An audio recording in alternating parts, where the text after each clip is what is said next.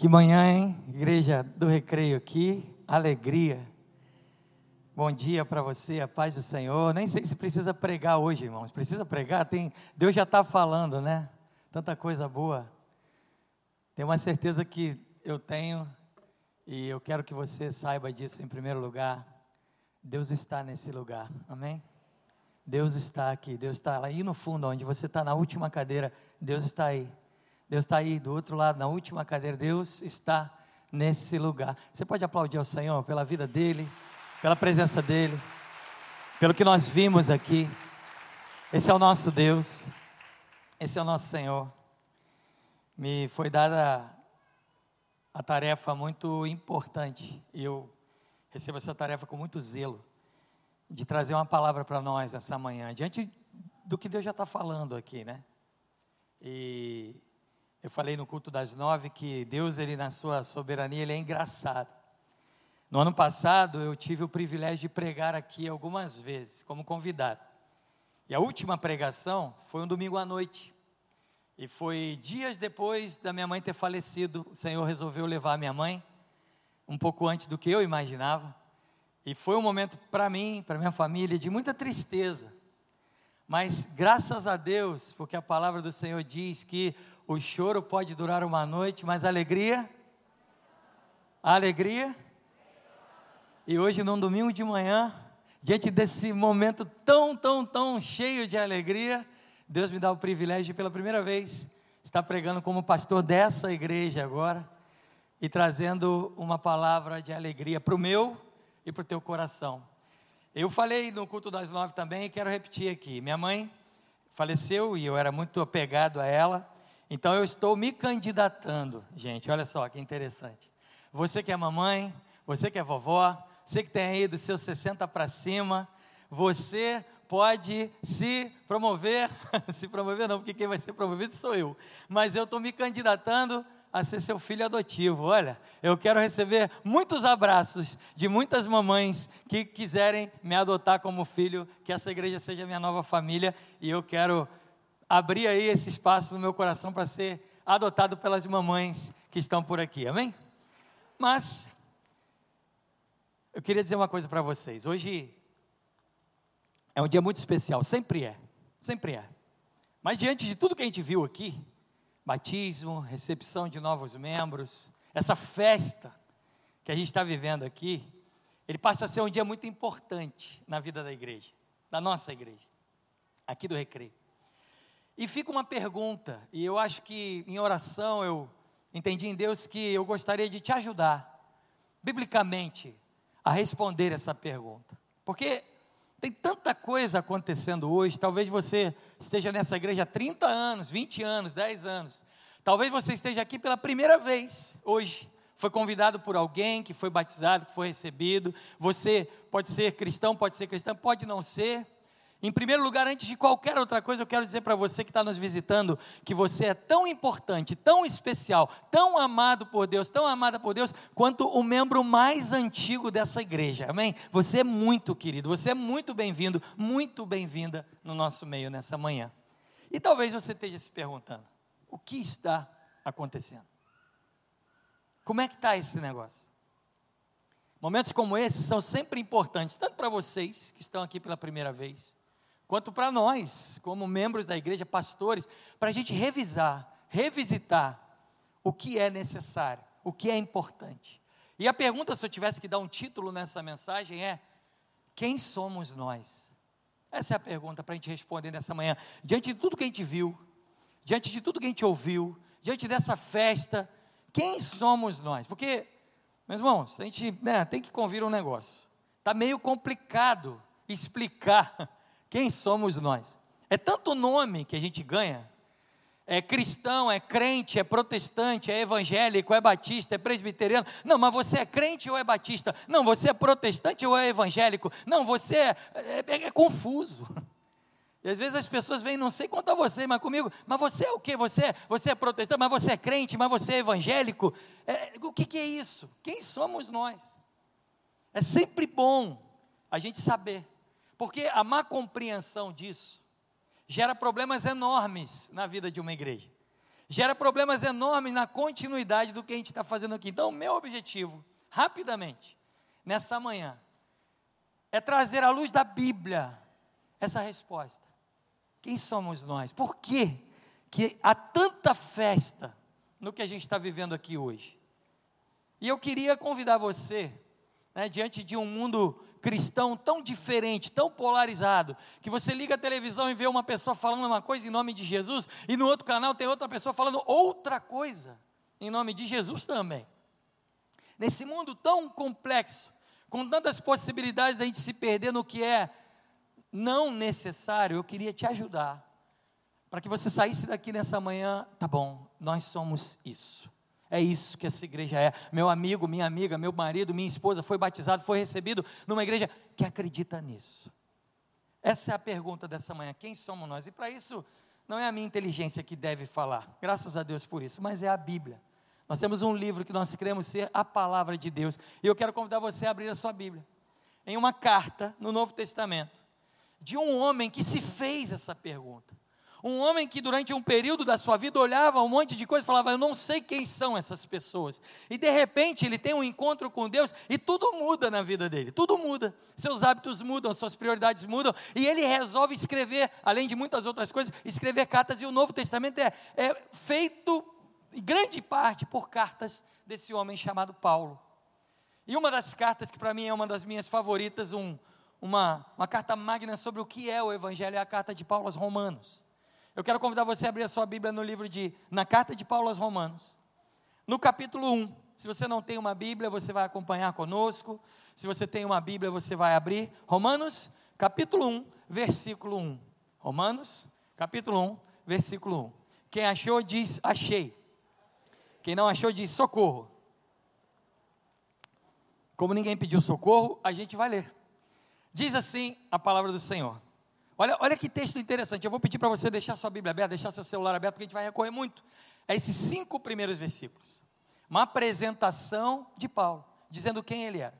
Paulo, servo de Cristo Jesus, chamado para ser apóstolo, separado para o evangelho de Deus o qual foi prometido por ele de antemão, por meio dos seus profetas nas Escrituras Sagradas, acerca de seu filho, que como homem era descendente de Davi, e que mediante o Espírito de Santidade foi declarado Filho de Deus com poder, pela sua ressurreição dentre os mortos, Jesus Cristo, o nosso Senhor. Por meio dele e por causa do seu nome, recebemos graça e apostolado para chamar dentre todas as nações um povo para a obediência que vem pela fé. Amém. Senhor continua falando nessa manhã em nome de Jesus. Paulo se apresenta de uma forma linda e essa apresentação, esses cinco versículos, vão nos ajudar a responder essa pergunta: quem somos nós? E a primeira coisa, a primeira coisa que é muito importante é a forma com a qual Paulo se apresenta. Paulo ele começa esse texto dizendo o seguinte: Paulo, servo de Cristo Jesus, chamado para ser apóstolo. Paulo, servo de Cristo Jesus, chamado para ser apóstolo. E aqui a gente começa numa enorme lição para essa manhã. A diferença entre identidade e ministério. Aliás, a palavra ministério, né, entre, né, abre, abre, abre um parêntese aqui. Se você não sabe, a palavra ministério significa serviço. É importante você saber, e é importante a gente mandar um monte de e-mail para Brasília, né? Mandar lá, olha gente, ministério significa serviço. Mas, fecha parênteses, são outros 500. A nossa identidade não tem a ver com o que nós fazemos. É isso que você precisa, em primeiro lugar, sair daqui pensando. Você não é o que você faz. Você não é o que você está fazendo agora. Você é outra coisa. A sua identidade não está baseada no que você faz. Isso parece óbvio, mas isso tem gerado muito problema, muita depressão. Pessoas trabalham a vida toda, se aposentam e na sua aposentadoria entram em depressão. Por quê? Porque descobrem que estão perdidas achavam que eram o que faziam e de repente param de fazer, param de ser importantes pelo que faziam e olham para a sua vida e falam: Eu não sei mais quem eu sou, eu não sei mais, eu não faço mais o que eu fazia, eu não sei mais quem eu sou. E a gente tem uma apresentação de alguém que tira isso de nós. Se você acha que você é o que você faz, que nessa manhã você descubra que você é muito mais do que isso. Tem gente vivendo a vida e se apresentando pelo que faz não por quem é. Olha, muito prazer, eu sou médico. Olha, muito prazer, eu sou professora. Olha, muito prazer, eu sou empresário. Muito prazer, eu sou contador. Não, você tem nome, sobrenome e você não é o que você faz. Você é muito mais do que o que você faz. Biblicamente falando, quem somos nós? O que está acontecendo aqui nessa manhã? A apresentação de Paulo me ajuda e te ajuda a perceber o que nós somos. Sabe o que eu sou? Sabe o que você é? Antes de qualquer outra coisa, nós somos servos de Cristo Jesus. Aleluia. Nós somos servos de Cristo. Você pode ter uma vida extremamente bem sucedida financeiramente, você pode viver uma vida complicada financeiramente, você pode ter a saúde do homem de ferro, nem sei se ele tinha tanta saúde assim, mas você pode ter uma saúde muito debilitada. Isso não diz quem você é. Nós somos servos de Cristo. Aleluia. Hoje eu estou pastor. Fui chamado para ser pastor. Estou aqui pastoreando essa amada igreja do recreio, tão relevante na minha vida, que hoje eu posso dizer, literalmente, depois desse ato tão lindo, que é a minha família. Mas eu não sou um pastor. Talvez amanhã eu perca a minha voz, talvez amanhã alguma coisa aconteça, circunstâncias mudem na minha vida, mas eu não vou deixar de ser quem eu sou, porque de repente eu parei de ser pastor. Graças a Deus e por Ele, eu sou servo de Cristo e sempre serei, até o último dia da minha vida. Essa é a primeira grande afirmação. Por que isso é importante? Por que isso é importante? Porque nós precisamos entender que essa identidade muda tudo. Essa identidade muda a nossa agenda, essa, essa identidade muda a nossa maneira de trabalhar nossa conta bancária, essa identidade muda a nossa maneira de se encontrar e de reunir pessoas, essa, maneira, essa, essa identidade muda a nossa maneira de tratar pessoas. Sendo servos de Cristo, tudo muda. Nós não somos médicos cristãos, empresários cristãos, atores cristãos, professores cristãos. Não, é o contrário. Nós somos servos de Cristo, chamados para sermos médicos, empresários, professores, atores, é, gerentes de moda, o que quer que você faça. Por que, que isso é importante? Porque eu já ouvi muita gente falar para mim, pastor, isso aí é um problema na minha vida porque não dá para eu ser quem eu sou fazendo o que eu faço. Você não conhece, pastor, o meu meio. Você não conhece o meu trabalho, você não conhece as pressões que eu sofro na minha empresa, você não conhece a tentação, você não conhece tudo o que está acontecendo. Pastor, aqui na igreja é um paraíso, mas quando eu saio daqui, não dá para ser quem eu sou fazendo o que eu faço. E eu quero te dizer, em nome de Jesus, dá e tem que dar. Na verdade, tem que ser o contrário. Se não dá para você fazer o que você faz, sendo quem você é, você tem que parar de fazer o que você faz, em nome de Jesus. Porque em primeiro lugar vem quem nós somos, depois o que nós fazemos. E parece ser simples falar sobre isso. E talvez você esteja pensando, pastor, você não, você não conhece. É fácil para você, né? Pastor Clóvis, pastor Rogério sabem dessa dessa má impressão que a gente sofre. Ah, pastor, é fácil para você que fica orando o dia inteiro, você está lá no teu gabinete, está numa vida mais santa, mais iluminada do que a minha. Se você for lá para o meu consultório, se for lá para a minha empresa, você vai ver como é que vai um fiscal bater na minha porta e me extorquir. Não dá para ser, é muito selvagem, pastor. Com toda a humildade do mundo, eu quero falar para você que eu conheço um pouco dessa vida. Meu pai teve algumas empresas e uma das empresas eu tive o privilégio de ser funcionário dele. Trabalhei por alguns anos numa empresa, numa madeireira, e tive aquele momento de ser patrão, de ter funcionários, de ter pressão, de ter um fiscal do ICMS batendo na minha porta. E eu não tenho nada contra fiscais do ICMS, pelo contrário, é um trabalho extremamente digno. Eu tenho muito contra corruptos, e corruptos estão em qualquer área, irmãos. Mas os corruptos são, não são pessoas legais. E chegou um fiscal uma vez na minha empresa, olhou a minha empresa, olhou tudo na minha empresa, fez, verificou, viu que não tinha nada e falou: Não, mas é o seguinte, inventou um monte de coisa e falou: Olha, O resumo é o seguinte: ou você me paga 9 mil agora, ou você vai ser multado em, 110, em 99 mil reais. Você escolhe 9 ou 99. E eu olhei aquilo e com toda essa pressão, porque a gente é gente, a gente é, é, é de verdade, o ser humano é ser humano em qualquer lugar do mundo. Então eu falei, Senhor, e agora? Eu faço o que eu faço ou eu sou quem eu sou? Graças a Deus eu escolhi ser quem eu sou antes de fazer o que eu faço. E virei para aquele homem e falei: Olha, então vamos fazer o seguinte: na verdade, eu não tenho duas opções, você tem duas opções. Você tem a opção de falir a minha empresa, porque eu não tenho esse dinheiro para te pagar, e não acho que isso seja verídico. Ou você tem condições de rever a sua avaliação e, e me abonar desse, desse débito. E aí ficou aquele clima horrível. E esse clima foi parar em outras instâncias. A gente demorou seis meses para resolver esse negócio, mas graças a Deus, pela graça do nosso Senhor Jesus, sendo quem eu sou, servo de Cristo, eu consegui fazer o que eu faço. E seis meses depois ele falou: Não há nada contra a sua empresa, aleluia, louvado seja o nome do Senhor. Esse é o nosso Deus. Ah, pastor, mas e se tivesse? Se tivesse, ele fecharia a minha empresa, eu não deixaria de ser quem eu sou e continuaria sendo servo de Cristo aqui nesse mundo chamado para alguma coisa. Você está entendendo como isso é importante? Quem nós somos.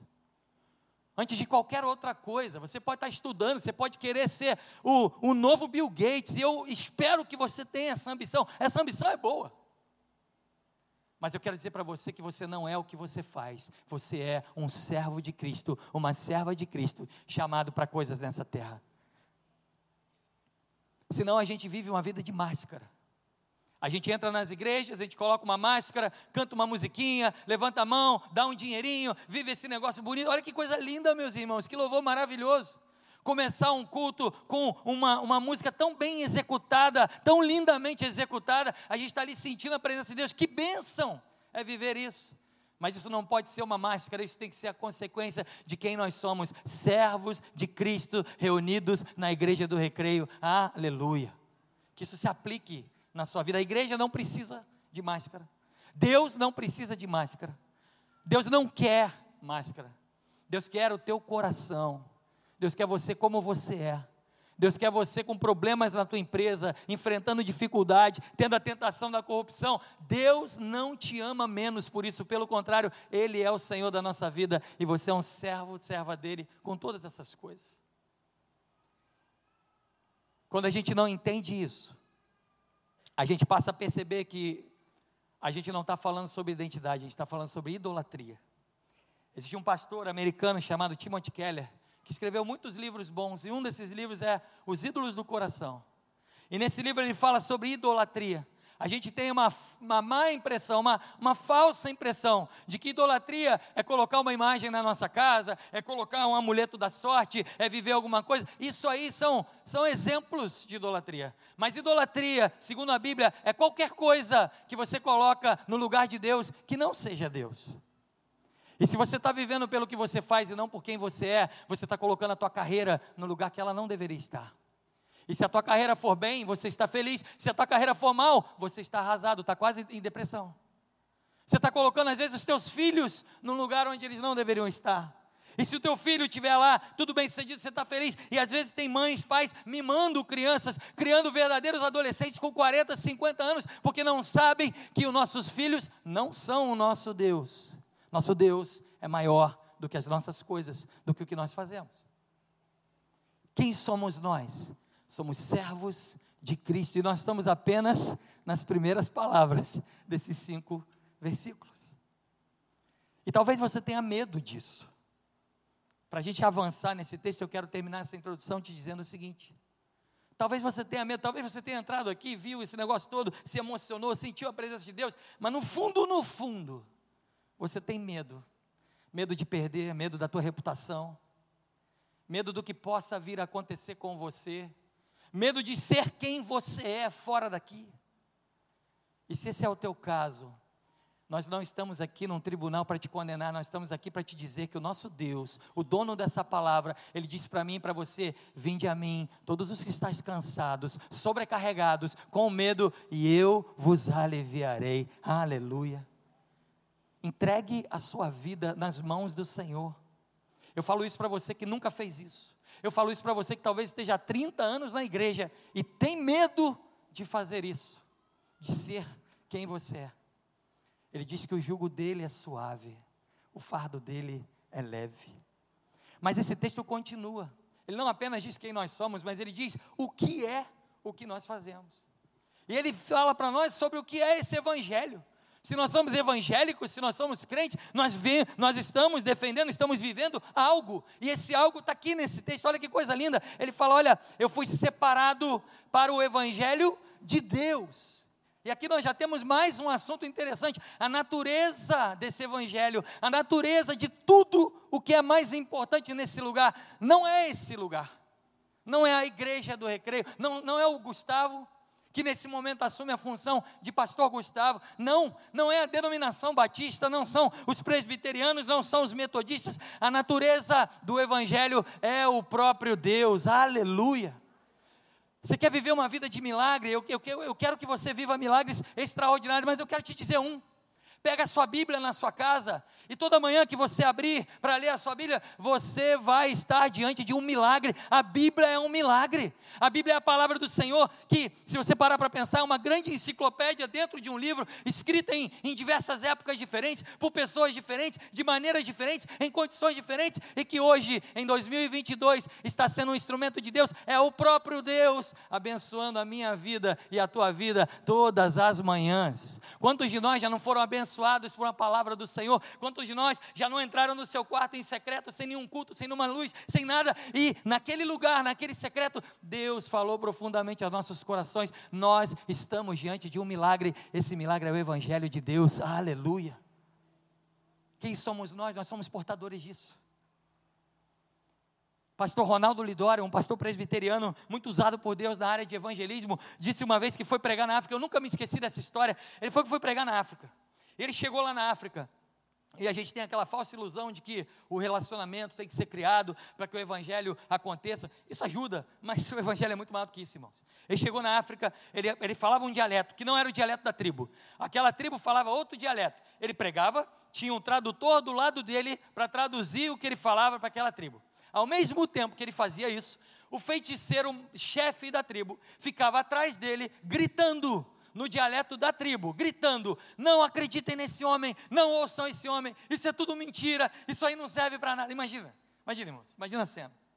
Você está lá, você preparou tua mensagem, está orando, Deus me usa, aí tem um intérprete do teu lado, Deus usa o intérprete, aí atrás de você está um cara gritando no teu ouvido, num idioma que eles ouvem antes do teu, falando, não acredito, não acredito, ele falou, ele falou para mim assim: olha, o meu pior inimigo daquela tribo era esse feiticeiro. Eu só não mandava Deus matar aquele feiticeiro porque eu sou crente. Mas, sim, eu queria que ele sumisse de lá. Não queria relacionamento, eu queria pregar e ele está doente, eu, ele está com dor de barriga, está no quarto, aí eu ia conseguir pregar.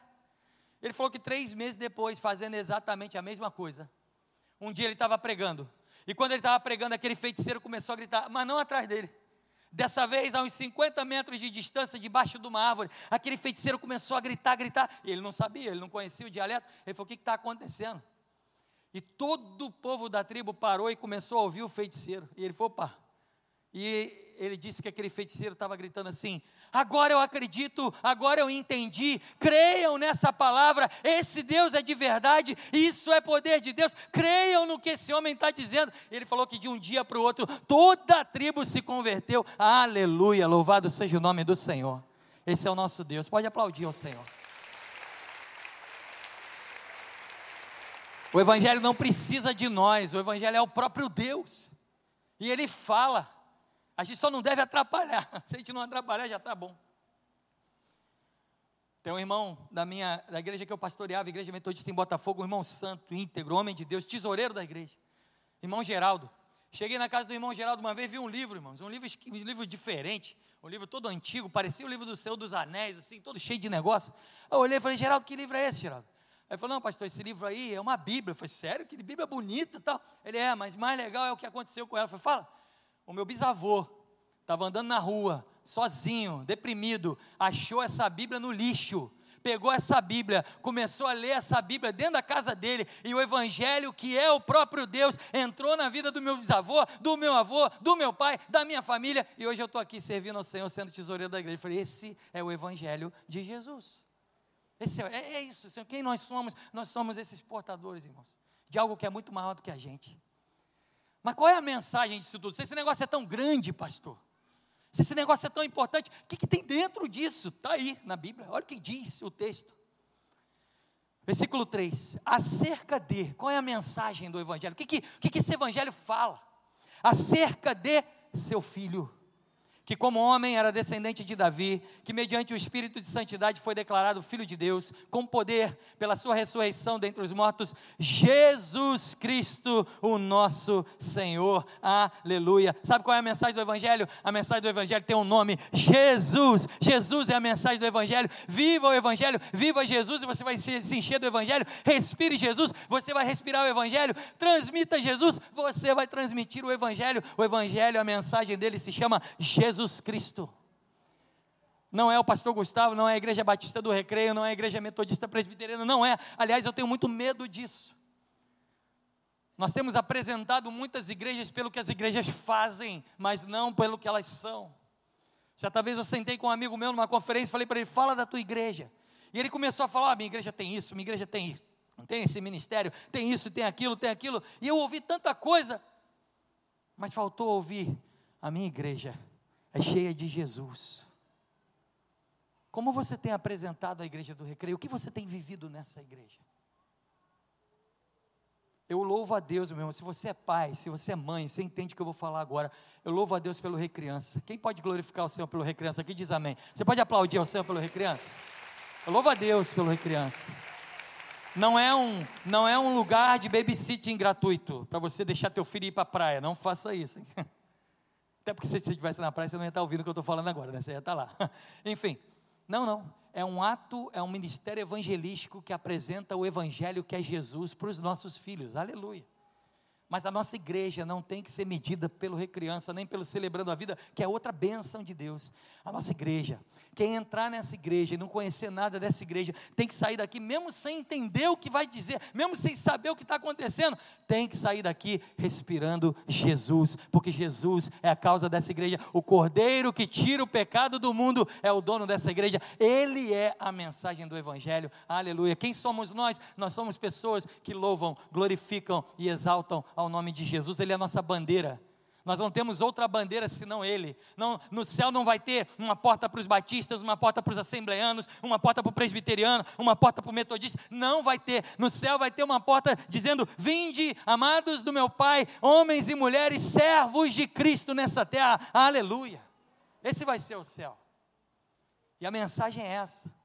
Nós temos que parar de falar sobre conceitos filosóficos, psicológicos, parar de falar sobre doutrina e falar sobre o Cordeiro que tira o pecado do mundo. Ele é Jesus, seu nome é Jesus, ele muda a sua vida. Se a sua vida não está boa, se as coisas não estão caminhando tão bem, ou se a sua vida está aparentemente ótima, Jesus pode melhorar ainda mais e pode te dar algo que ninguém nessa vida pode te dar. Não é o pastor, não é a igreja, mas é Jesus.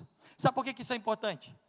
Porque se você vier aqui só pelo que nós fazemos, só pelo que nós somos, ou quer dizer, só pelo que nós fazemos, vai por mim, você vai enjoar. Você vai enjoar da música, você vai enjoar das minhas piadas, que nem são muito engraçadas, essa aí você enjoa rapidinho. Você vai enjoar de pessoas, você vai se decepcionar com gente, se já não decepcionou. Se você vier aqui só pelo que a gente faz, em algum momento você vai cansar. Mas se você vier aqui sabendo que o dono dessa igreja se chama Jesus Cristo. A cada manhã, a cada domingo, a cada célula, a cada semana, a cada estudo bíblico, você vai progredir nesse evangelho que é a mensagem de Jesus. Aleluia. Essa é a diferença.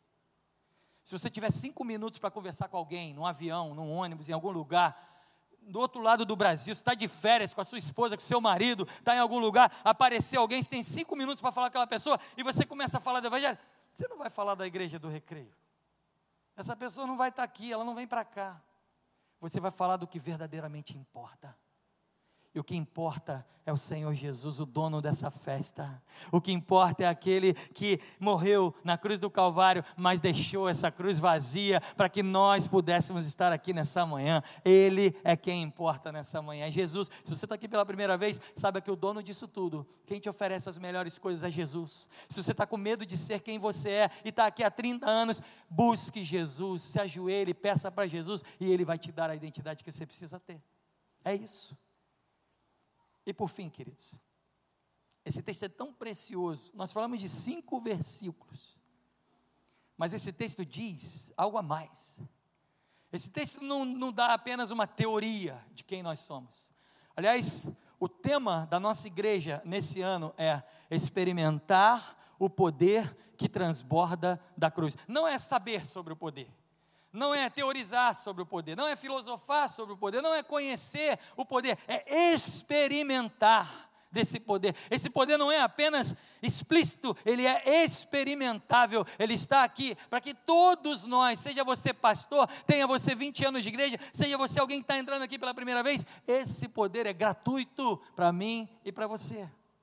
E tudo isso que nós falamos gera um efeito faz a gente sair daqui nessa manhã, não apenas, ah, que palavra bonita, que interessante, não, isso gera um efeito, olha o que, que o texto diz, por meio, desse, por meio dele, versículo 5, por meio desse evangelho, por meio de Jesus, por meio do dono dessa mensagem, e por causa do seu nome, não de outro nome, nós recebemos alguma coisa, tem um presente para mim e para você, e esse presente é graça e apostolado para chamar dentre todas as nações um povo para a obediência que vem pela fé. E eu queria terminar te trazendo atenção para isso.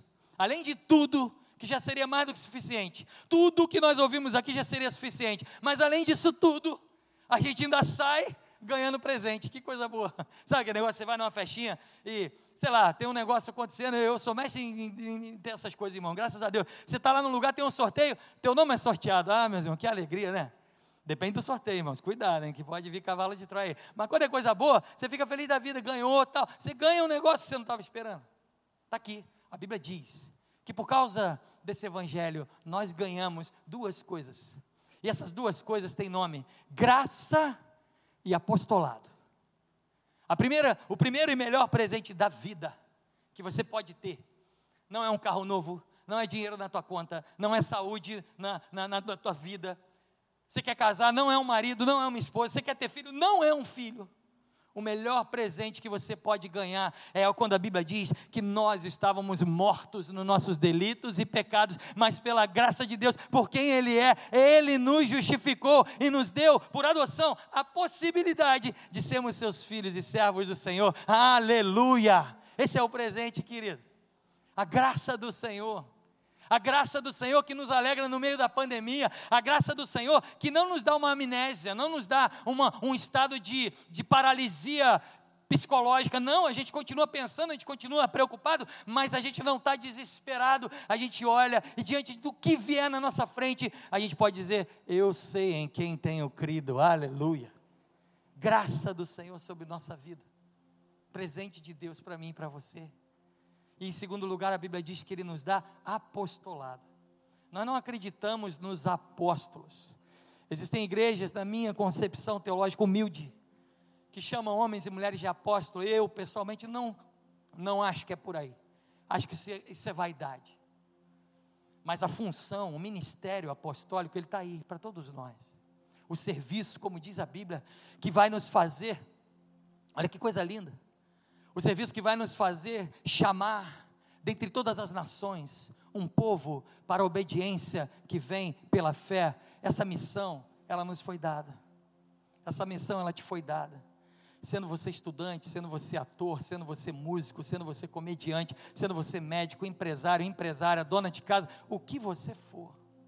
Servos de Cristo que ganham graça e apostolado.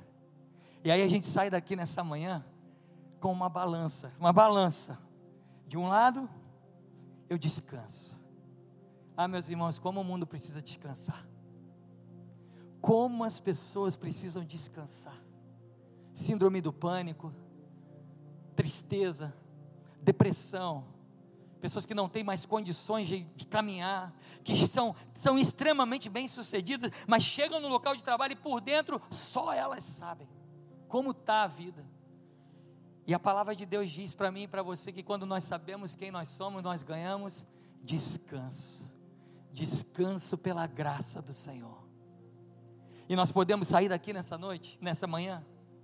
Já estou antecipando as coisas, mas é de manhã ainda, tá? tá o sol está brilhando. E a gente pode sair daqui botar nossa cabeça no travesseiro no fim do dia e diante de tudo que estiver acontecendo, a gente pode falar como o salmista Davi: Eu descanso em Ti, Jesus. Eu descanso pela Tua graça. Eu descanso porque Tu és o meu Deus. Ao mesmo tempo, por causa dessa missão, por causa de todo esse poder, por causa de tudo isso que nós ouvimos, essa balança coloca um outro peso, que não é um peso ruim, pelo contrário, é o peso da expectativa, é o peso de que eu sei, de que muitos de vocês sabem, e de que se talvez você não saiba, eu te convido a descobrir nessa manhã, o peso de saber que o nosso Deus é tão poderoso, é tão poderoso, esse evangelho é tão impactante, que pode estar acontecendo tudo na sua vida, mas basta uma palavra dele e tudo muda. Aleluia. É a expectativa de olhar para um, um caos e falar: o choro pode durar uma noite, mas amanhã as tuas misericórdias se renovam sobre mim e tudo pode ser diferente. E eu te convido nessa manhã, eu quero convidar você a se colocar em pé, nós vamos orar. Quero convidar você a entregar a sua vida e quando eu falo isso, eu não falo apenas para aqueles ou aquelas que estão nos visitando. Eu falo para todos nós que precisamos diariamente dizer: Senhor, eu morri, não sou mais eu quem vive, Cristo vive em mim.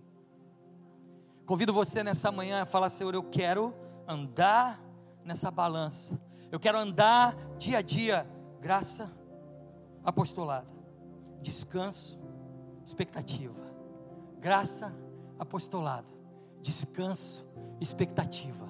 Eu quero convidar você a descansar em Deus nessa manhã. Quero convidar você a começar a orar. Feche seus olhos. Comece a orar. Eu creio, queridos, eu creio no altar. Eu sei que o tempo está um pouquinho avançado. Estamos 13 minutos acima do horário. Mas eu creio que há um mistério da inércia. Quando a gente está parado, a gente está na inércia. É uma lei física. E quando a gente sai, a gente tira todo o complexo, toda a timidez e fala, Senhor, eu quero. É um ato diante de Deus, simbólico até, para dizer, Senhor, eis-me aqui, eu quero. Eu quero graça, eu quero apostolado, eu quero descanso, eu quero expectativa. Eu quero ser quem eu sou, independente de fazer o que eu faço. E se o que eu faço me impede de ser quem eu sou, eu quero parar nessa manhã e recomeçar, que essa manhã seja uma manhã de recomeço. Quero convidar você, enquanto nós cantamos, a sair do seu lugar e se colocar na presença do Senhor e falar: Senhor, eis-me aqui, eis aqui a minha vida, graça, apostolado, descanso, expectativa. Esses são quem nós somos. Feche seus olhos, comece a orar. Enquanto nós cantamos, saia do seu lugar, renda-se ao Senhor nessa manhã.